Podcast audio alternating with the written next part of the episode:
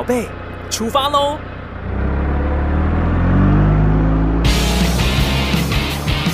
亲子加油站，帮您加满教养正能量。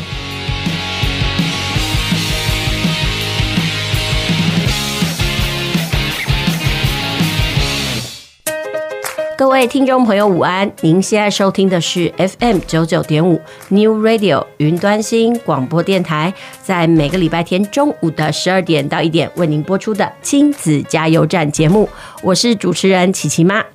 这个礼拜哦，是这个元旦的连续假期，所以呢，今天来到现场的节目主持人不是只有琪琪妈一个人哦，琪琪以及琪琪的哥哥也来到现场跟我一同主持。今天就让我们母子三人一起在空中为大家服务吧。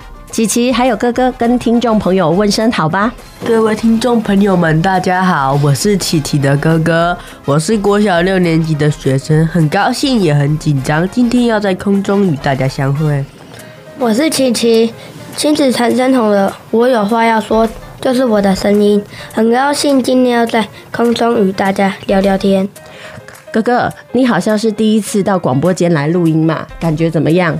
我很紧张，也很开心，因为我从来没有到广播间录过音。嗯哼，那你觉得好对着麦克风讲话，跟对着一般人讲话的心情有什么不一样？很紧张，因为没有试过。嗯哼，啊，紧张的点是什么？除了是没有试过以外，你有怕什么吗？我怕，我怕我会讲错。哦吼，那琪琪你嘞？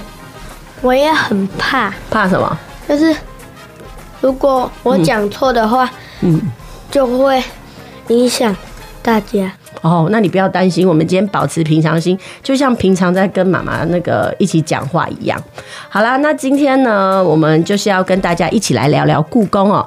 呃，要由琪琪跟哥哥分别跟大家介绍他们最近阅读过关于这个博物馆的相关书籍。不过呢，在正式聊书之前，我们先来进行我们的第一个单元——亲子传声筒。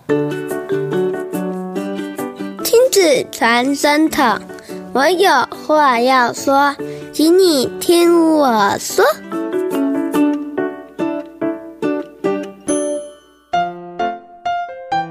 我有话要说，就是我觉得爸爸太偏袒姐姐了。例如说，有时候姐姐压力太大，然后我在旁边说一句话，爸爸就会骂我。可是当我压力太大时，姐姐在旁边嘲讽我。爸爸就只会叫他停下，可是姐没停的话，他他也不会继续管了，所以我觉得心里很不好受。我是国小五年级的学生，我有话要说，就是我觉得我们班老师功课有一点多，希望他可以功课出少一点，不要让我们压力太大，负担太重。作文是有多写一点，所以。导致我在安心班的功课写不完，造成我要带回家写，带回家写会在家里把要在家自己做的事情就延后了，感觉有一点不开心。我想要呃看一点书，但是功课比较多，所以就没办法继续看了。琪琪刚刚听到自己哦，那个录这个亲子传声筒，我有话要说的声音哦，在空中出现哦，你有什么想法没有？因为我觉得很得意，因为可以让大家都听到我的声音。哦，这样感觉还不错，对不对？对。好啦，听完了刚刚前面孩子的抱怨心声哦，琪琪妈突然觉得，呃，每个小孩子的心声其实都大同小异，不是抱怨这个爸爸妈妈太偏心哦，就是这个功课太多。琪琪。还有哥哥，你们有觉得有功课太多这个问题吗？格格先回答。嗯，我觉得有。好，怎么说？因为有一些功课他要写很久，写很多，有一些比较难的功课，你可能还要熬夜去写，把它完成。你有经常熬夜写作业吗？还好。哦，那你什么作业是你觉得负担比较大的或不喜欢的？作文。哦，为什么不喜欢写作文？因为你要。因为那一定是要有一个主题，然后那个主题的内容你要思考很久，把它用成一个大纲，然后再去用你的形容词一些东西把它描写出来。嗯，你觉得就是耗费的精力很多就对了。对，好，那琪琪，那你呢？格哥刚刚关于功课有他的抱怨跟烦恼，那你呢？关于功课的部分，你有什么话要说？我觉得我最讨厌功课的时候是，嗯，写考卷。为什么你讨厌写考卷？因为如果有一些不会写的字，还是要翻国语课本。嗯哼，哦，所以你最讨厌写国语考卷哦？对。哦，那你可以告诉我，为什么你会那些字不熟练呢？因为我有时候嗯不会去安亲班，然后有时候我也没有训练到。哦，所以多练习也许就会比较好，对不对？嗯。刚刚哥哥有讲到他最讨厌写的作业是作文，那你呢？你这部分你讨厌吗？讨厌。为什么？因为也是要写很多的字，嗯哼，而且还需要发挥想象力。哦，所以你觉得写作文要发挥想象力，写很多字是你觉得最痛苦的事？对。那你有没有写过你觉得还不错的作文啊？嗯，有。哦，那那是什么感觉？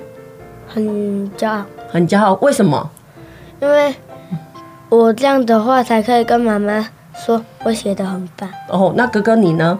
即使讨厌作文，那作文每次都让你觉得很痛苦吗？嗯，还好，应该是没有这样，因为我非常喜欢别人赞美我，嗯、所以如果我写的比较好的话，有别人赞美我，我就有那种优越感，想继续写下去。哦，那通常的话，你在学校有被老师赞美过吗？有，老师都赞美你哪一些部分呢？比如说写作文，呃，有一些物品的描写啊，描写的非常漂亮啊。嗯或描写的非常好啊，嗯、然后一些对人物的特写啊，感觉描写的比较棒，他都会赞美我。嗯哼，哎、欸，那我想要问一下，即使我们很讨厌写作文这件事，但你们觉得写作文这件事情到底重不重要？我觉得，我觉得好像还蛮重要的。为什么？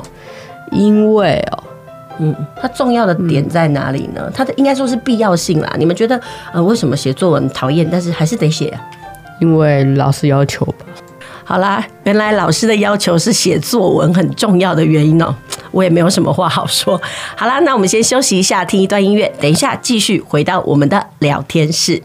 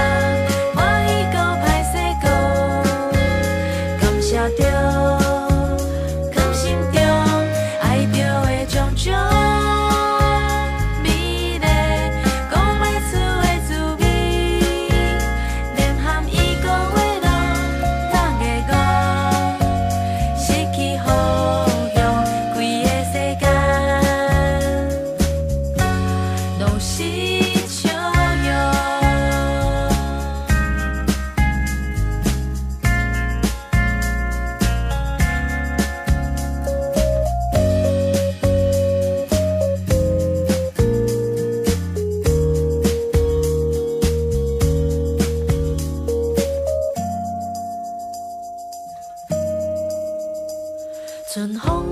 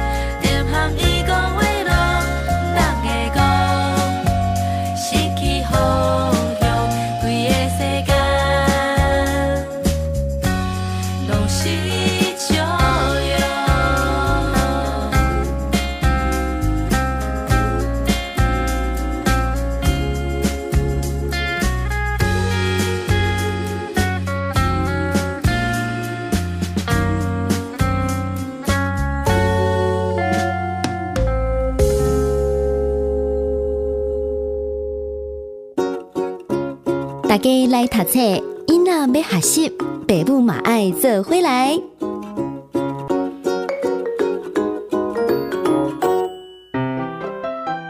继续回到我们的节目哦，您现在收听的是 FM 九九点五 New Radio 云端新广播电台，在每个礼拜日中午十二点到一点为您播出的亲子加油站，我是主持人琪琪妈。今天呢，我们的主持人有三位，也就是我琪琪妈，还有琪琪以及琪琪的哥哥。我们今天要跟大家讨论的主题呢是故宫哦，提到了故宫哦，哎，琪琪哥可以跟大家讲一下，你有去参加呃参观过故宫吗？有啊，我去故宫南。院哦，那当初怎么会去故宫南院的？因为我们的老师他安排户外教学，就在故宫南院。嗯哼，那你们当初去故宫南院的时候是抱持着什么心情去的？试试看，因为那里的古文物我们都没有看过。嗯哼，那你在那一次的参观里面，你看了什么东西？我看了，我看了一只黄色的小鸭。哦，我在故宫的宣传片里面有。啊，那一只叫做黄玉鸭，它是宋朝的，它是什么材质做的？你知道吗？玉吧。OK，那你除了对那只鸭子有印象以外，还有看了什么东西呢？还有一只婴儿。哦，我知道，躺在枕头上面。对对对，那个也是一个枕头，它是清朝的那个婴儿枕哦，它也是非常著名的呃部分哦。其实，在这个一月二十三号之前呢，这个故宫南院呢，还有这个人气国宝展，在这展览当中呢，我想大概。大家最熟悉的应该就是肉形石、散式盘，还有这个鱿鱼转心瓶了。呃，这个肉形石我其实个人觉得非常的特别，就是一块石头呢，它运用玛瑙，还有它特殊的纹理哦，那看起来就好像真的是一块东坡肉一样。难怪呢，就是说呃，它是故宫里面的那超人气的那个展品哦。那其实除了这个肉形石之外呢，我觉得还有一个很特别的东西，就是叫做鱿鱼转心瓶。呃，它其实就是一个呃花瓶，但是呢，它只要观赏的人呢从颈部握住，然后来转动，那瓶外有一些开口，你就可以看到这个瓶子的内部呢所那个描绘的一些水草啦，还有鱼纹。然后呢，透过这个瓶子转动，你好像就觉得这个鱼啊，还有水草好像是可以悠游其中，跟走马灯一样哦。所以叫做这个鱿鱼转心瓶，呃，其实可以看得出来哦，古人他在工艺上的那个匠心独具哦，我觉得这个也是很值得哦去观赏的一个部分。好啦，那你刚刚跟我们讲过，你刚呃，你你之前呢去，你刚刚看到了婴儿枕嘛，还有黄玉鸭，那。去呃故宫南院就只看到这两样国宝吗？没有，还有一个主题，那个主题的名称叫皇帝的多宝阁。嗯哼，那什么叫皇帝的多宝阁？简单跟大家讲一下好不好？就是一个盒子，然后有几位皇帝在里面放自己珍爱的文物。嗯哼，然后整天在那边把玩。好了，我知道那个东西叫珍玩展。那你看到了有哪些类别的那个珍玩呢？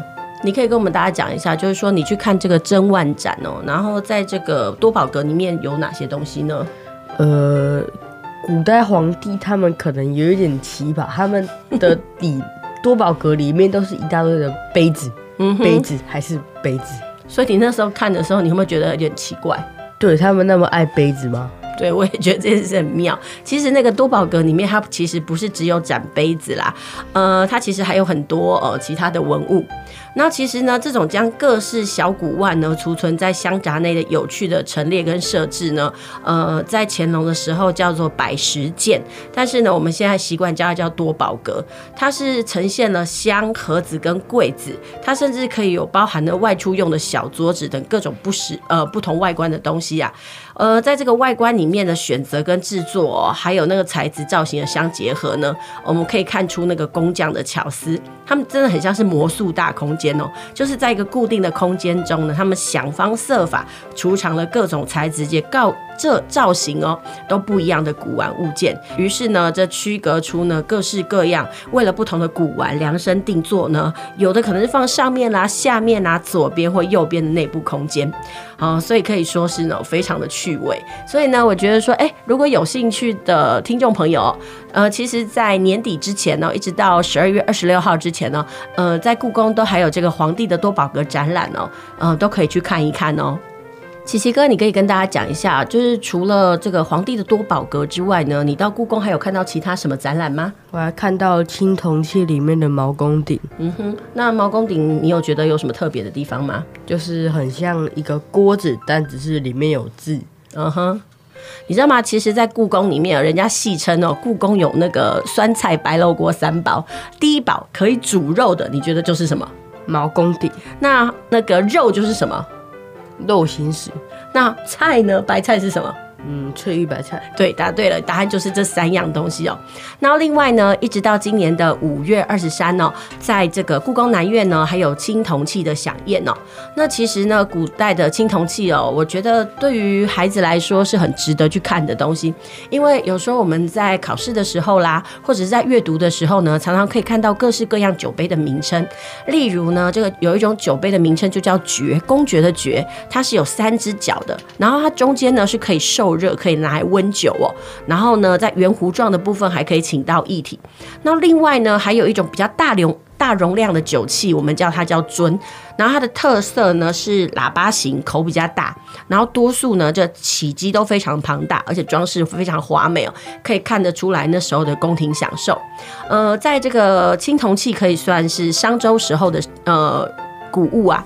在当时呢，这个石器呢是青铜器礼器当中的主角。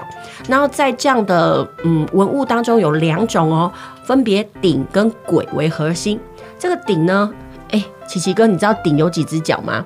三只。所以我们有个成语叫三足鼎立，有没有听过？有。对，那哪一个朝代三足鼎立？魏。然后。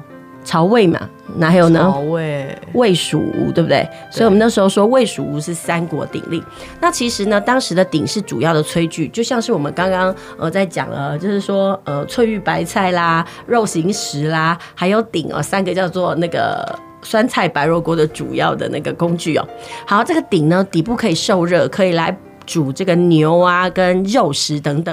那另外，我们刚刚有提到一个东西，叫做簋哦。簋这个字我们几乎很少看到，它是装食物的东西，通常都会跟这个鼎一起搭配。如果你对于这个青铜器呢感兴趣的话，其实故宫南院离我们南部真的不远呐，就在嘉义那个地方。有兴趣的听众朋友可以举家前往去参观哦，我觉得这也是一件不错的事情。接下来我们先休息一下，等一下再继续回到我们的聊天室。我们来听一听琪琪还有哥哥他们最近看了哪一些跟故宫有关的故事书，我们请他来分享一下。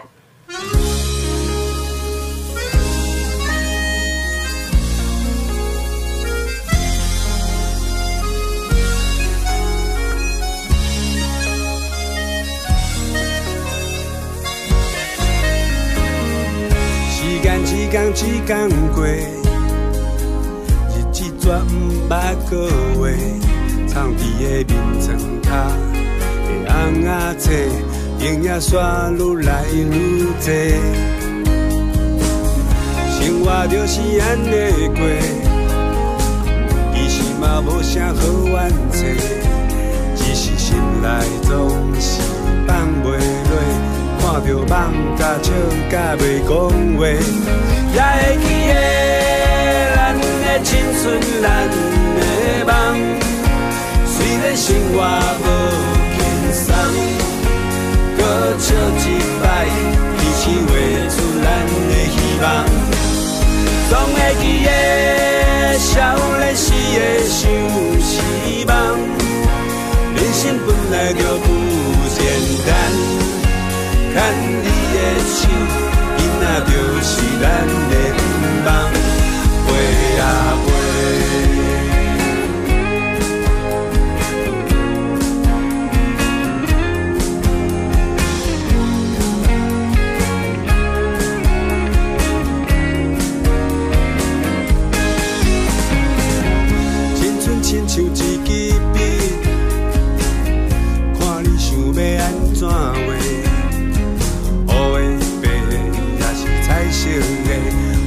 愈多，咱就会愈多。也会记得咱的青春，咱的梦。虽然生活无轻松，搁笑一摆，彼此画出咱的希望。总会记得少年时的想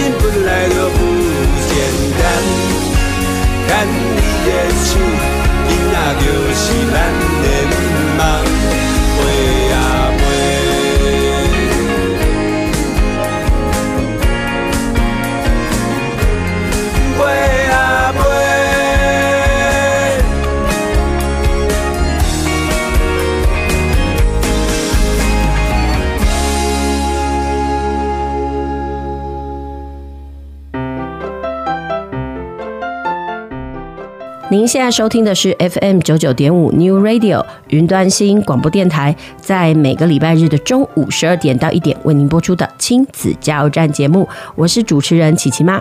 今天呢，我们的节目主题呢比较特别，我们来讨论就是故宫的故事啊。呃，在我们前段的故事里面呢，我们邀请了琪琪哥来分享哦，就是说呢，他之前前往了故宫南院呢，看了哪一些国宝，然后呢，还有看完这些国宝的心得。那同时呢，我们也跟大家介绍了一下哦，就是一直到年底啊，故宫还有哪些展览值得看？比如说是青铜器的展览啦，或者是这皇帝的多宝格，都很值得大家去呃参观哦。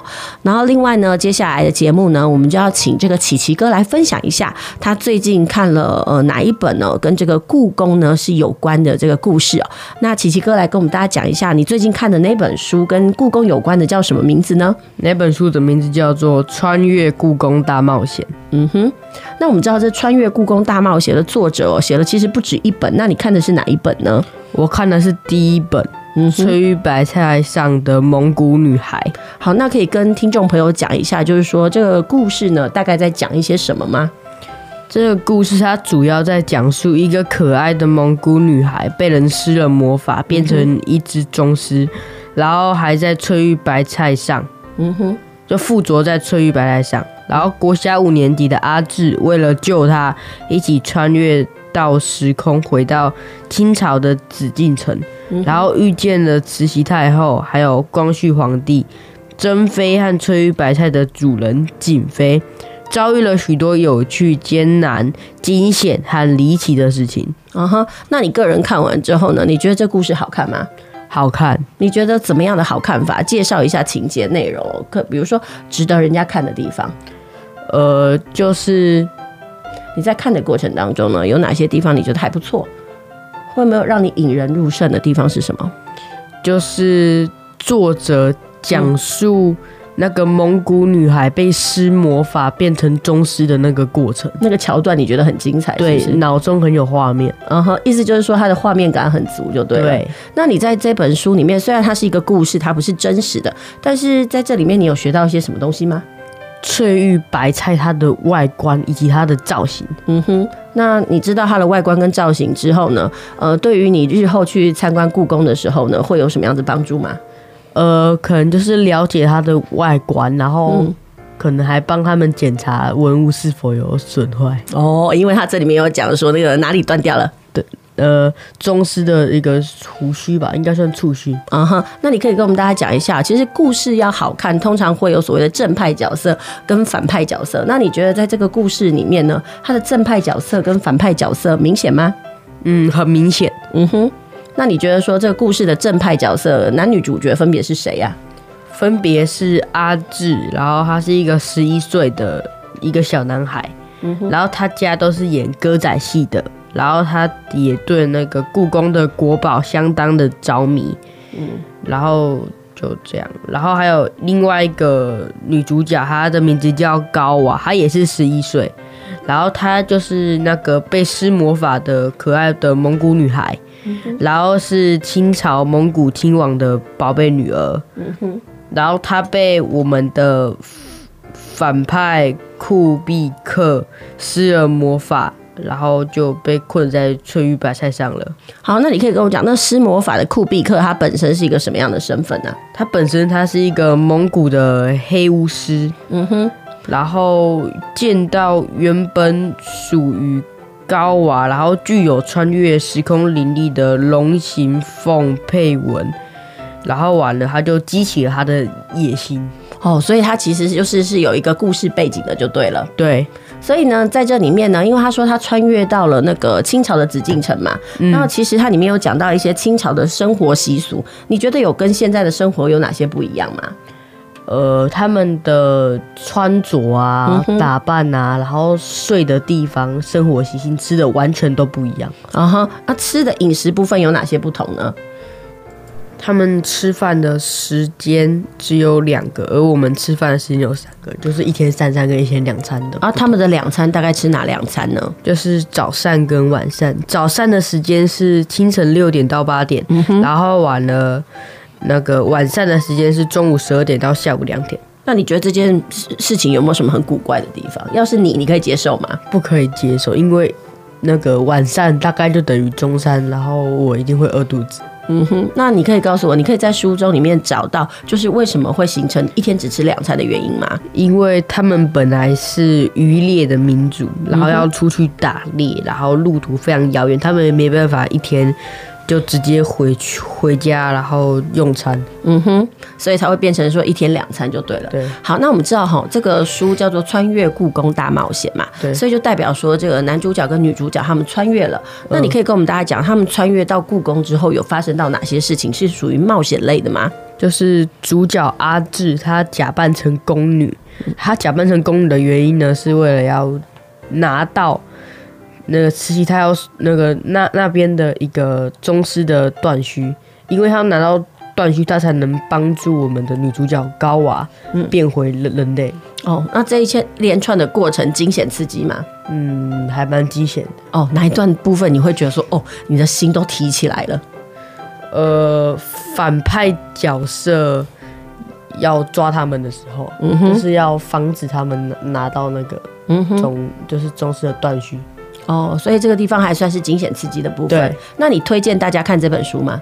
我还蛮推荐。那你觉得什么样的年级的孩子适合看它呢？大概中年级吧。嗯哼，中年级的孩子就很适合了。对，好，那我们刚刚讲到，就是说在这边有冒险的部分，嗯、然后还有就是生活饮食的不同。对，那除此之外，你还可以看到清朝有哪些不同的文化呢？就是他们有一个地方叫紫禁城，紫禁城那边里面没有厕所。嗯哼，应该讲它的厕所的另外一个名称叫做官房。嗯哼，然后官房啊，那个里面都附有一个盖子，然后里面装了草灰啊，然后还有加盖。嗯哼，然后你大便大完之后，他就会把碎物直接那个倒入。车子里面吧，应该讲一个集中桶，然后所以紫禁城里边不会有任何异味。嗯哼，那你觉得看完了那个紫禁城的生活之后，你觉得跟我们现在生活比起来，你有没有觉得自己好幸福？有，但是我觉得，嗯，他们那个官房里面其实还有，就是那个还有一个坐垫，感觉很舒服。所以你想要试试看吗？啊，它的唯一的缺点就只是不能冲水而已。嗯哼，但是你还是觉得现在生活比较方便吧？对对，好，那其实哈，我们知道就是说，呃，这一套就是穿越故宫大冒险哦，作者哈，其实在规划的时候呢，他其实规划了一连串的故事集，然后作者自己本身呢，在那个说明里面有说，这个主题可以说是非常的浩大，然后每一集都会有一件知名的故宫文物来串场。那第一集就是翠玉白菜的故事，然后第二集呢就是。以肉形石展开的冒险，接下来分别是这个毛公鼎啦、莲花式花碗，然后后也有这个呃莲花式温婉，还有这个所谓西山行旅图。我觉得如果说小孩子呢对于故宫呢的文物不是很了解，然后又喜欢看故事的话呢，那我觉得由这个小天下出版的这一系列《穿越故宫大冒险》呢，都很值得那个家长哦买来为呃提供孩子阅读。我觉得除了可以增加他们对古物的背景知识以外，我觉得读一读故事呢，呃，也是一个不错的选择。好，那听完了这个琪琪哥哥他对于这个《穿越故宫大冒险》的阅读心得之后呢，以及介绍，那接下来我们先休息一下，进一段音乐。等一下我们再来听琪琪他最近读到了哪一些跟探险。呃，故呃，跟这个博物馆冒险呢相关的故事。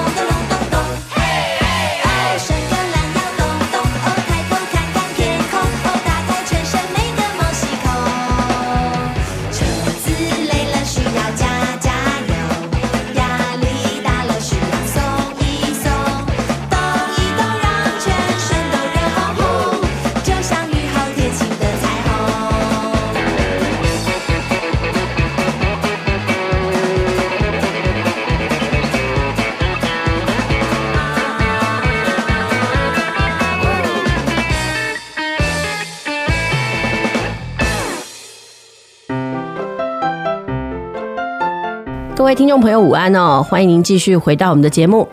呃，我们在上一阶段的节目呢，听了这个琪琪的哥哥分享他最近阅读的《穿越故宫大冒险》哦，然后里面聊到了以翠玉白菜做展开的这个穿越故事。那接下来呢，呃，我们的带来塔彩单元呢，我们要继续请这个琪琪来分享哦，他最近看到的一本书哦，也是跟博物馆相关的。那我们来请问一下琪琪哦，琪琪，你最近看到的这本书哦，故事的名称叫什么？博物馆大冒险。哦，他既然是讲博物馆大冒险，请问他提到了几个博物馆呢？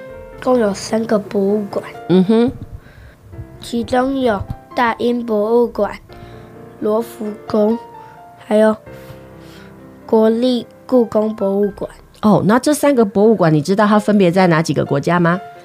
第一个大英博物馆是在英国。嗯哼，完了，罗浮宫是在法国。嗯哼，最后。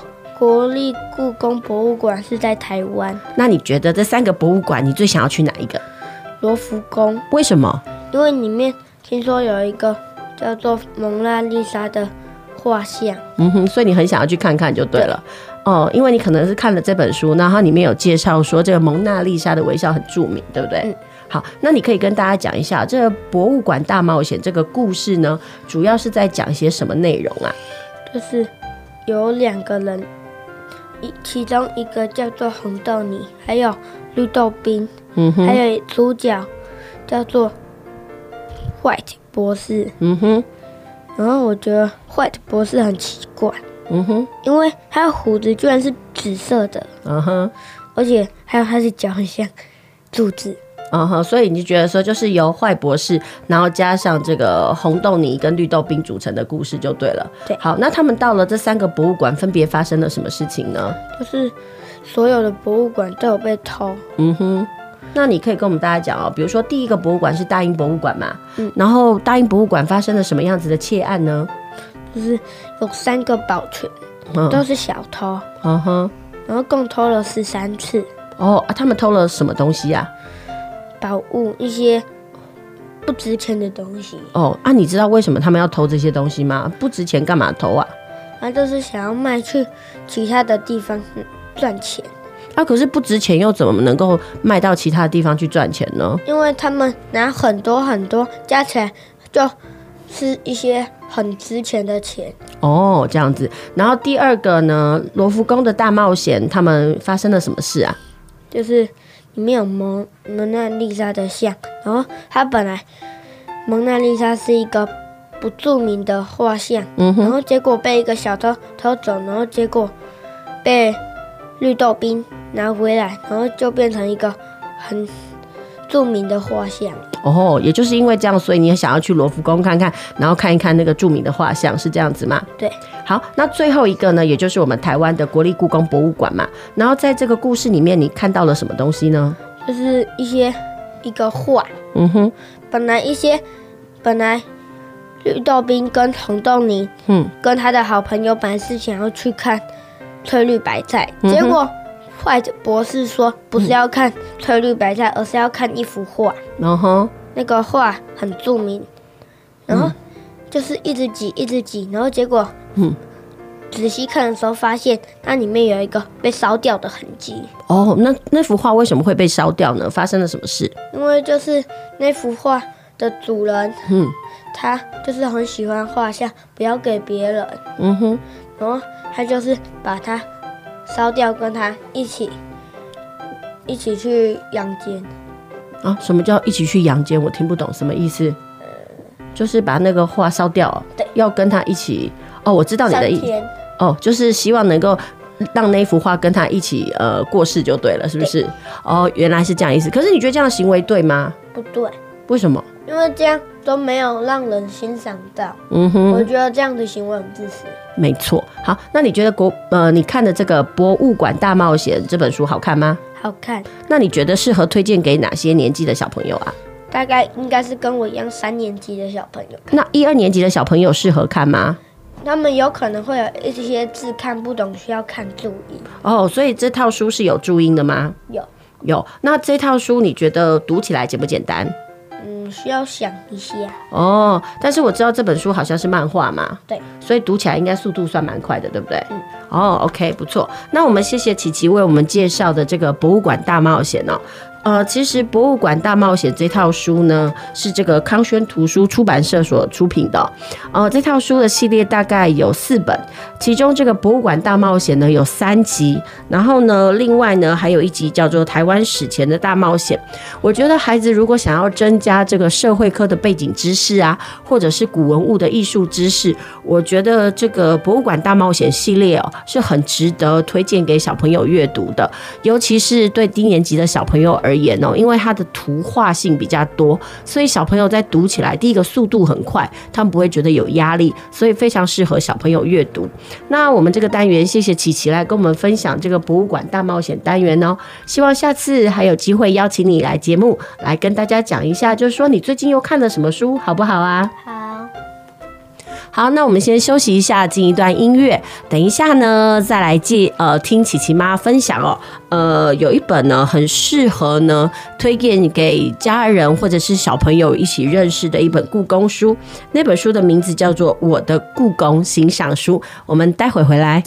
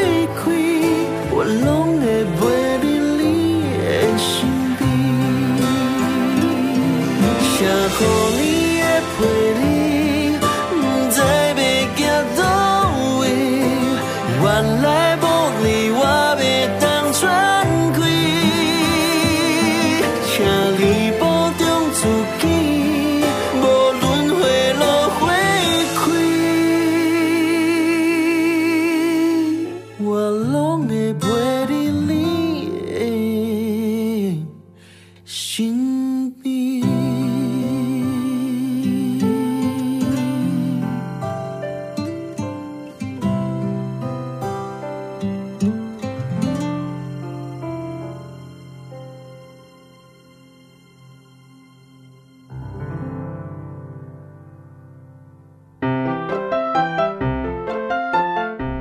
续回到我们的节目哦，呃，在上阶段的节目呢，我们听到了琪琪分享哦，他最近阅读到的这个博物馆大冒险哦，然后跟大家说了这个，在这个故事当中呢，他总共认识了三个博物馆，分别是这个大英博物馆呐、罗浮宫以及国立故宫博物馆。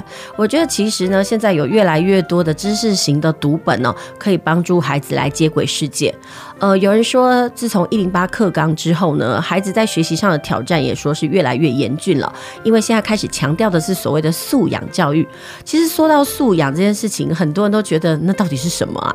那种感觉就好像是我们跟人家讲说，哎，你要有气质。但是什么叫做气质呢？不过我觉得不用把事情想得这么复杂。所谓的素养这件事情哦，说穿了就是我们可以把知识运用到生活上的一种能力。我觉得这是一种非常实用取向的一种。教育哲学，呃，其实大家不用那么害怕。呃，传统我们的学科很多时候在念起来，我们都有被大家诟病的一件事情，就是我学了这些到底是为了什么？但是素养教育不一样哦，它会让大家把学习的东西充分运用在这个生活上。我觉得这就是学习最真正的精神呐、那像我们今天在介绍的这个博物馆系列，我觉得它也是一种生活的素养。很多人都觉得说，哎，我可能也没有去。布宫过啊，或者是我一辈子才去个几次。但是我真的觉得故宫是个瑰宝哦。呃，那这几年呢，故宫呃本院呢。它也非常的用力在推行它里面的一些国宝，我觉得国宝的宣传非常的好，不仅它的网站的建制啊非常的完备，同时呢，它也拍了很多的多媒体，甚至呢，现在连网络上呢都有所谓的那个 podcast，可以让我们大家听一下故宫的文物的故事。那刚刚在前两段的节目，就是我们听了琪琪啊，还有琪琪的哥哥分享了两本书。那接下来琪琪妈呢，想要问大家分享一本书，叫做也是一样是小天下出的哦。这本书叫做《我的故宫欣赏书》。其实这本书呢，它是专为儿童编写的故宫欣赏书啦。有人说啊，这个文物呢是记录历史的一种立体照片。我个人非常认同这句话，因为呢，我们没有办法活到古人的世界，但是我们可以透过文物啊，看到不同世代他们当时流行的工艺啦，或者是说当时的文化技巧。比如来说，呃，像我们如果到了故宫看到唐俑，我们可以从唐俑的这个女俑上面的那些。妆容啊，我们可以知道啊，原来唐代的女人啊，流行画的眉毛啊，然后呢，或者是说她们的唇彩啊，到底是什么样子？其实每一个世代都有每一个世代不同的审美以及涵养哦。其实国立故宫博物院呢，可以算是这个世界的四大博物馆之一，里头收藏了无数呢，从新石器时代到现在的艺术珍宝哦。呃，如果可以的话，让孩子到博物馆去，然后是让孩子近距离接触历史文化的最佳场所。不过，我个人觉得，如果要去博物馆的话，嗯，如果可以先读一下这些古物的历史哦，我觉得到这些博物馆的场所去哦，才不会有那种走马看花的遗憾。呃，举例来说啊，故宫有十大国宝，而且是票选出来的。不知道你知道这十大国宝分别是什么吗？呃，其实琪琪妈可以来介绍一下故宫的十大国宝有哪一些哦。它总共分为五大类。其中一类呢叫做青铜器，而这有名的故宫国宝的前十大呢，第一二名呢，分别就是这个毛公鼎跟散氏盘。然后接下来呢，呃，还有哪一些国宝呢？比如说在书法类啊，就有这个颜真卿的祭子文稿。在这文稿里面，孩子如果能够先去了解一下，呃，就是当时安史之乱的历史背景，他在看祭子文稿的时候呢，可能他会比较能够感同身受。另外呢，还有就是呃，我们说的宋代一代。大文豪，呃，苏轼的《黄州寒食帖》，呃，其实不管是祭侄文稿还是这个寒食帖哦，他们书写的方式都是用行书哦。呃，我们每次在教孩子书法字体的时候呢，嗯，总是教孩子用背的，但是他们并不了解什么叫草书，什么叫楷书，什么叫行书。但是我觉得，如果可以让孩子透过艺术的审美来了解一下，我觉得也是不错的方法哦。那除了这个书法跟青铜器之外呢，其实在，呃十大国宝当中呢，还有一曲一呃还有一类是非常特别的，就就是所谓的绘画类。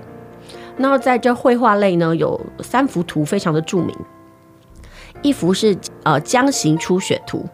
然后还有一个叫《富春山居图》，呃，这《富春山居图》呢，也就是琪琪在呃他刚刚推荐的《博物馆大冒险》里面呢，他讲到、呃、这里面提到的内容，就是说这一幅图呢，嗯、被烧毁了一些哦。